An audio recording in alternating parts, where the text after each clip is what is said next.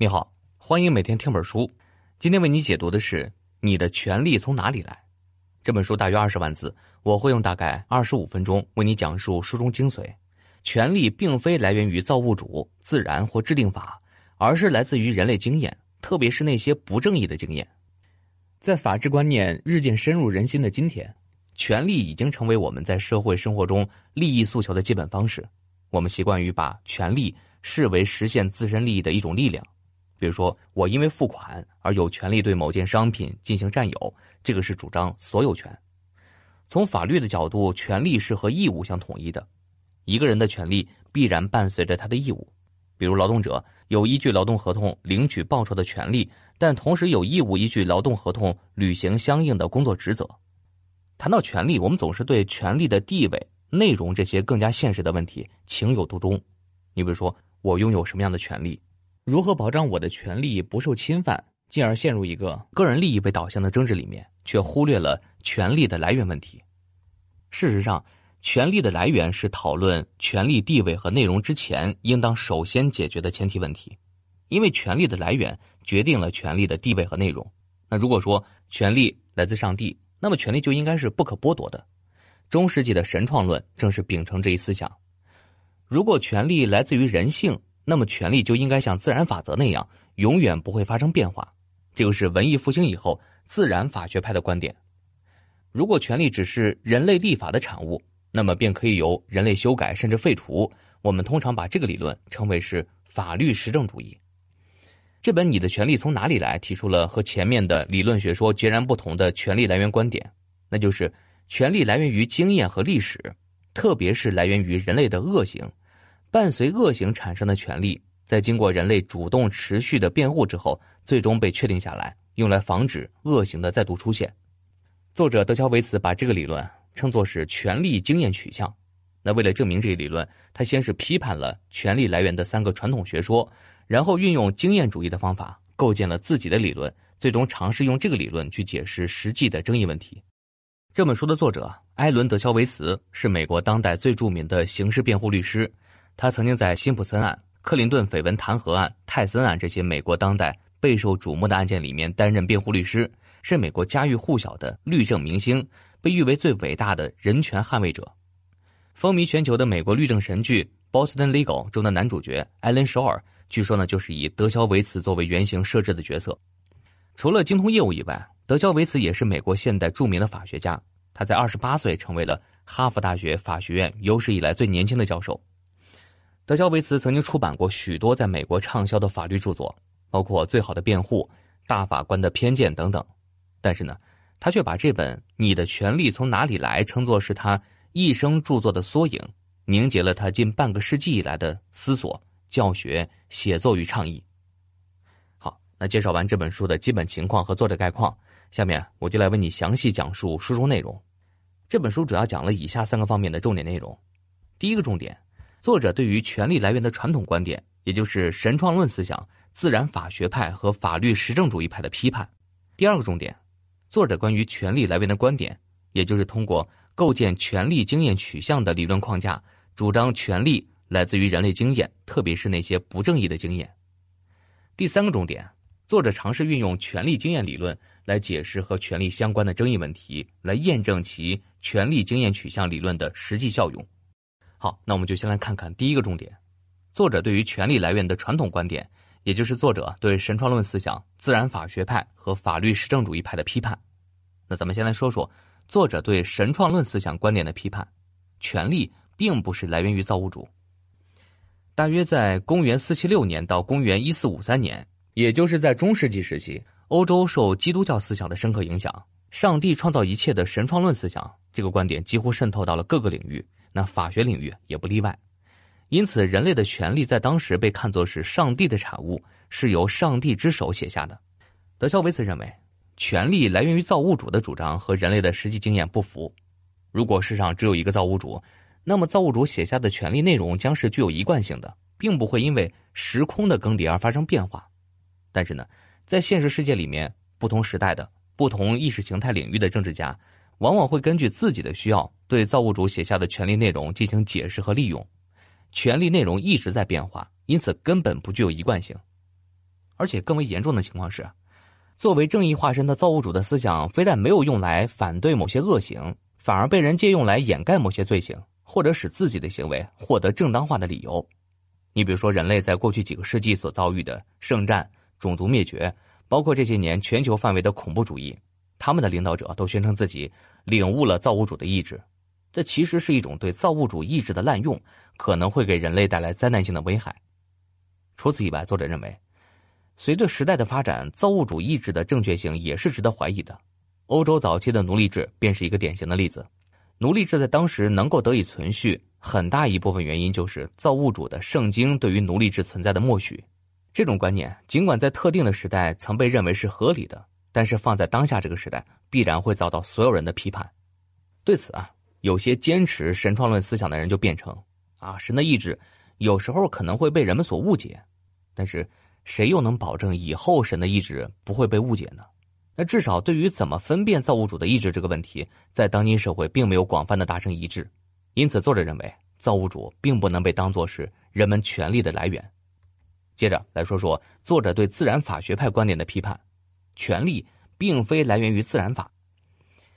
大约在公元十六世纪以后，也就是文艺复兴时期之后，由于人的作用得到了极大的解放。这个时期的法学家呢，转向从人自身去寻找权力的来源，权力被认为从物质宇宙的法则或者人性中以某种方式衍生出来，这个是自然法学派的核心观点。德肖维茨认为，人的天性是充满偶然性和多样性的，人性中不仅包含了最好的部分，同时也包含了最坏的部分。因此，如果我们要对人性进行描述，那就没有办法用好或者坏这样的词汇直接做出判断。只能对人性现实存在的状态进行客观中立的描述。自然法学派想在人性和权力之间直接搭建桥梁，也就是说，人类有什么样的天性，就应该直接衍生成为什么样的权利。德肖维茨认为，人的天性并不能直接成为权力来源的基础。想要实现人性到权力的转化，那还需要同时考量道德、合法性这些因素，而且需要通过人类的经验加以调和。你比如说，男人和女人在天性上。都有性方面的需求，那即使社会生物学家能够证明男性在天性上更倾向于使女性屈服，那也绝对不能基于这个天性为男性创设出强奸的权利，因为根据我们的经验，这个在道德上是错误的。最后，咱们再来说说作者对法律实证主义观点的批判。权利并非来源于立法者的规定，法律实证主义是起源于十九世纪的法哲学流派，他强调法律是人定的规则。相应的权利也应该来源于由立法者制定的法律。这个流派呢还认为，法律和道德之间没有内在的和必然的联系，所以不用考虑法律本身是不是正义的。德肖维茨认为，法律实证主义的问题在于，一方面法律是由人制定的，而制定法律的人有他自身的利益需求或者是阶级属性，这个将很有可能左右他在制定法律时候的价值倾向。另外一方面。法律实证主义剔除了道德对法律的影响，主张恶法亦法，也就是说，法律即使是不道德的或者不正义的，但只要是合法的制定的，仍然应该具有法律效力。从这个角度来说，它的法律本身的正义性也值得怀疑。尽管法律的制定具有民主程序的护驾，但是多数人的暴政还是有可能会剥夺少数人的权利。你就比如说，一九三二年开始的纳粹大屠杀，就是由民主程序立法而产生的。如果按照法律实证主义恶法依法的逻辑，完全剔除道德的因素，那么人们在权利被剥夺的时候，恐怕也只能一味顺从，没有反抗的余地。显然，这也并不是德肖维茨所希望看到的权利的来源。好，那上面为你讲述的就是本书的第一个重点内容。我们在这里做一个简单的小结：德肖维茨分别对神创论思想、自然法学派和法律实证主义所主张的权利来源学说进行了批判。在德肖维茨看来，这三种传统的权力来源学说都存在缺陷。就神创论思想来说，造物主的文字过于含糊不清，人类在不同时期对此的解释存在出入，甚至互相对立，让造物主的意图最终被别有用心的人滥用。就自然法学派的人性标准而言，人类具有多样化的天性，并不能直接成为权力来源的基础。我们同时还要考虑道德、合法性这些经验要素。法律实证主义主张权力的来源呢是立法者的规定，但是完全剔除了道德因素对于法律的影响，因此呢很有可能导致恶法的产生。这个和创设权力的本来意图是背道而驰的。接下来，我们来说说第二个重点，也就是作者对权力来源的观点：权力来自于人类经验，特别是那些不正义的经验。和神创论思想、自然法学派的理论主张不一样的是，德肖维茨认为，法律与权力并不是自然存在的发现，而是需要不断完善和变迁的人类的发明。因为人们在不同环境下对法律和权力的要求是不一样的，所以权力应当是经验和历史的产物，特别是伴随着人类的极端恶行所产生的。这些极端的恶行的出现，使人类发现了自己权力的不足，也恰恰是因为某些权力的缺失。导致恶行不断的出现，人们才会依照这些恶行来确立所需要的权利。那关于如何依据这种经验取向来创设权利，德肖维茨进一步提出了两个步骤。首先呢，要辨识出我们试图避免重演的重大恶行有哪些；接着要判断某些权利的缺失是不是会导致这些恶行的发生。如果说某些权利的缺失会导致重大恶行的出现，那么，这样的经验就会成为最有说服力的论据，从而使这项权利得以确立。德肖维茨所提出的这两个步骤啊，与传统意义上的自上而下构建权力体系的逻辑是不一样的。通常情况下呢，我们在设计一项制度的时候，都会高屋建瓴的预先植入我们最终的目的，并且事先论证它的合理性，作为向下推行的理论基础。你比如说，要建立一套完全正义的权力体系，我们就势必需要先去论证。如何定义完全正义，或者说完全正义的标准是什么？然而，我们随后就会发现，上述问题在实际操作中啊很难获得普遍的认同，甚至会引发无休止的讨论。德肖维茨所提出的两步走呢，则是一种自下而上的经验主义取向。那与其讨论什么是完全正义，那不如对什么是不正义进行归纳整理，因为不正义可以来自于经验。可以和理论无关，因此人们对不正义的标准啊，更有可能会获得一致的同意。你比如说，我们对于犹太人大屠杀的不正义不存在异议；再比如说，我们对奴隶制存在的不正义不存在异议。也许有一天呢，我们能够基于完全正义的经验，完美的定义完全正义，但是至少就目前来说，我们距离这样的经验还很遥远。从这个角度来说，德肖维茨自下而上的以负面经验作为基础。以恶行作为起点来创设权力，更加贴近现实。人类不需要把时间浪费在怎么去定义完全正义的争论里面。我们的任务是很清晰，但是很急迫的，那就是依据过往的恶行经验去创设制止或减缓这些恶行的权利。除此之外呢，德肖维茨的经验理论还有一个很重要的因素，他把权力的来源看作是一个动态发展的过程，既不是永恒的上帝或者不变的自然法。也不是由公式和逻辑推导出来的静态公式。他认为，我们从经验和历史中，特别是由人类恶行产生的集体经验中来寻找我们的权利选择。这就要求我们不断的发明权利，主动持续的为之辩护，这样呢，才能使权利不断的得到完善，并且获得更好的保障。在德肖维茨看来，这种动态发展的理论和美国遵从判例经验的法律渊源传统啊和发展取向也是一致的。好了。那上面为你讲述的就是第二个重点，也是德肖维茨在本书的核心观点：权力来自于人类经验，特别是那些不正义的经验。德肖维茨运用了一种自下而上的视角，从恶行入手，先辨识出我们试图避免重演的重大恶行，接着呢，通过对这些恶行相关联的权力缺失情形的经验进行分析，最终创设权力。同时呢，因为恶行本身是没有办法消灭的，德肖维茨把权力的发展视为一个动态的过程。新的权利会因为新的恶行产生而创设，人类也应该持续的为自己的权利辩护，让权利得到不断完善。下面为你说说第三个重点，用权力经验理论来解释具体问题。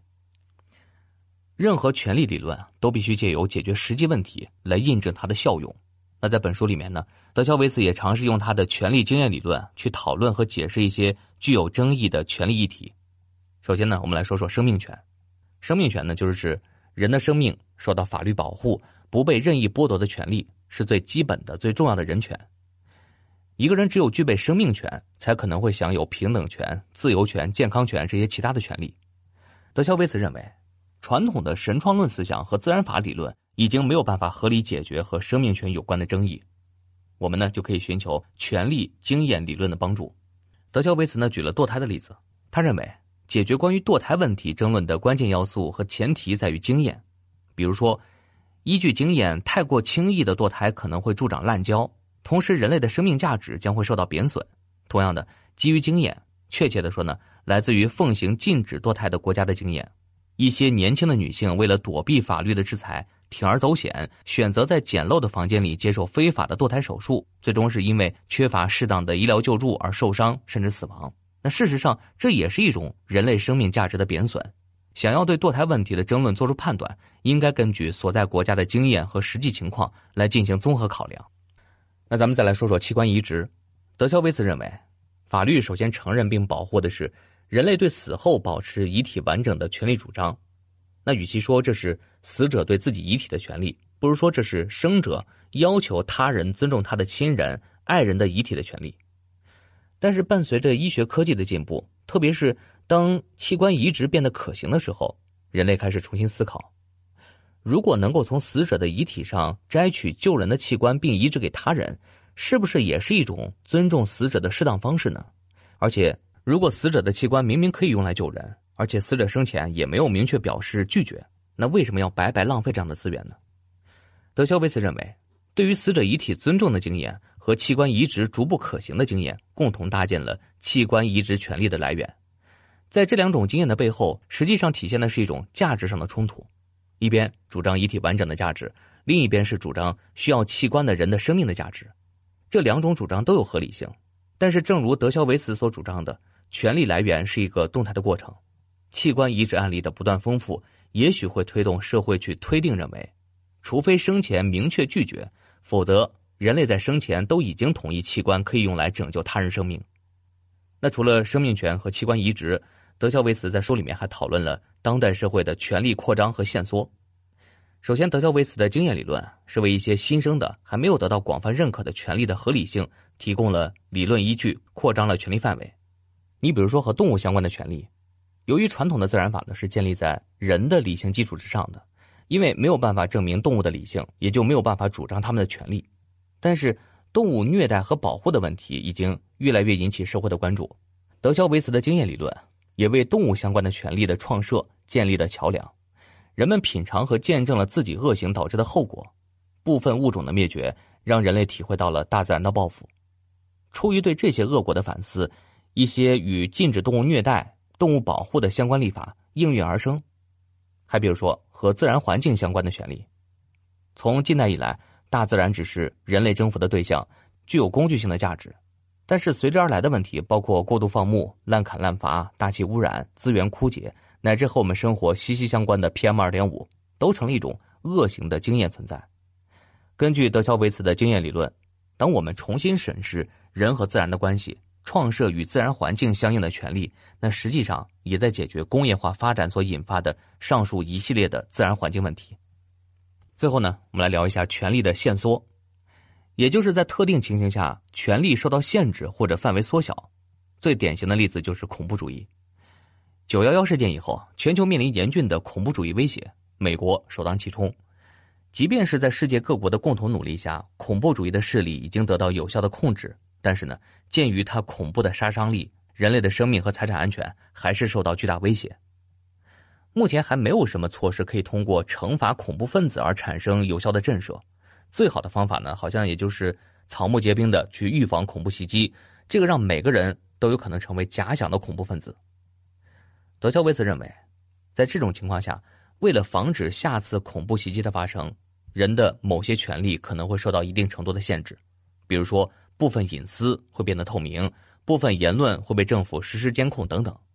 这似乎是。战争时期才有的措施，但是战时国家的紧急状态终究是有时间限制的。但是人类和恐怖主义的斗争，那目前来看是无止境的。因此，人们所享有的部分公民权利，可能也将无止境的承受被限制的压力。但是，出于公共安全的考虑，人们或许呢对这种做法并不排斥。德肖维茨认为，这其实也是基于过往恐怖分子袭击的经验。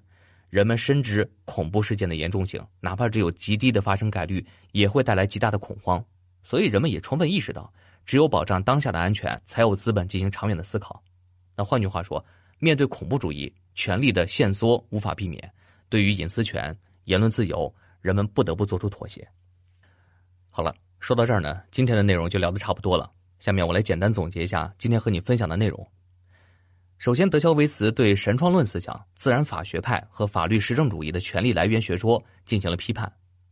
德肖维茨认为，权利并不是来源于造物主，因为造物主的言论是含糊不清的，可能被任何意识形态利用。权利也并非来源于人性，因为人的天性是中立的，是不具有客观评价性的，不能直接转移成权利，需要通过道德、经验这些因素加以调和。权利呢，也并非来源于立法者的规定。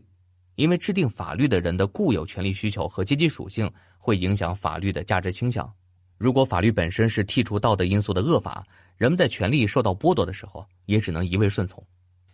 其次，德肖维茨提出了他的权利来源主张，也就是权利来自于人类经验，特别是那些不正义的恶性经验。正是因为极端的恶行的出现，人们才会发现啊自己的权利的缺失，也恰恰是因为某些权利的缺失，才导致了恶行不断的出现。人们才会根据这些恶行来确立所需要的权利。同时呢，因为恶行本身是没有办法消灭的，权利的发展将是一个动态的过程，新的权利会因为新的恶行产生而创设。在此，德肖维茨运用他的经验理论去解释当代社会中权利相关的争议问题，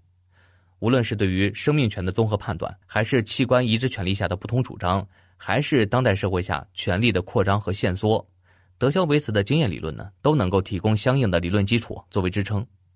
最后啊，我们该如何评价德肖维茨的权力经验理论呢？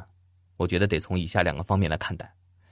一方面，德肖维茨的权力经验理论的确使权力的来源有了更加广泛的现实意义。首先，在德肖维茨之前，不管是中世纪权力来源于上帝的思想，还是自然法所提出的权力来源于自然理性的观点，现在看来，都是有些虚无缥缈了。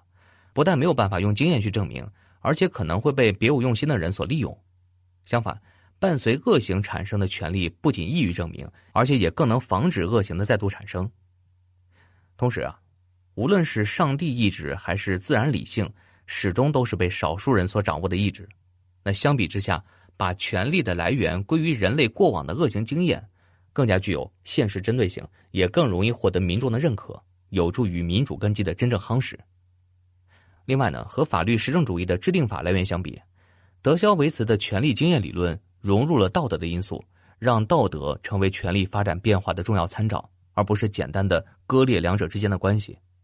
不道德的恶行出现，会促使人类不断的进行反思，究竟哪些权利的缺失导致了恶行的出现？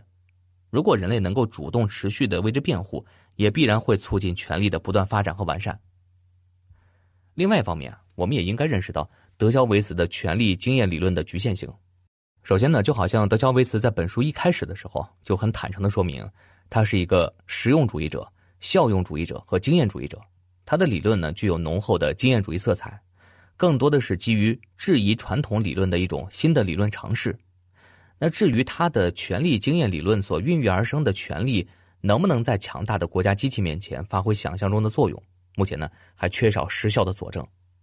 同时，这本书所探讨的，也更多的是基于美国政治意识形态下的与政府有关的个人权利，对于其他政治形态下国家的借鉴意义，可能也只是有限的。另外，按照德肖维茨的理论，一方面，权力的设计和建构是针对既有的恶行的，同时需要被不断的设计出新的权利来制止新的恶行。但是，另外一方面，并不是说设定了权利就一定能够对恶行产生相应的遏制作用，权力的设定。本身还是有赖于人类对于恶行经验的识别，那这种识别可能会有偏差、误解，甚至导致权力设定不当，不但是难以制止恶行，甚至可能会出现新的恶行。所以，我们同时应当正视这种风险的存在。事实上啊，德肖维茨在书里面也就权力本身是不是会带来另外的恶行进行了探讨。他本身也承认，权力没有办法保证正当的结果，也会受到操作而为任何一程背书。